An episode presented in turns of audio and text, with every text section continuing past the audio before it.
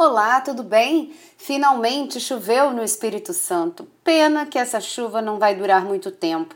O vento ele começa a mudar de direção nesta terça-feira e isso faz com que as nuvens diminuam no decorrer do dia.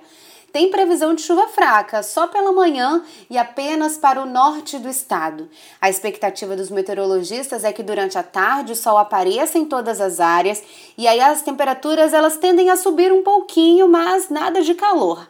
Acompanhe a programação da TV Vitória para saber mais sobre o tempo no Espírito Santo. Até amanhã!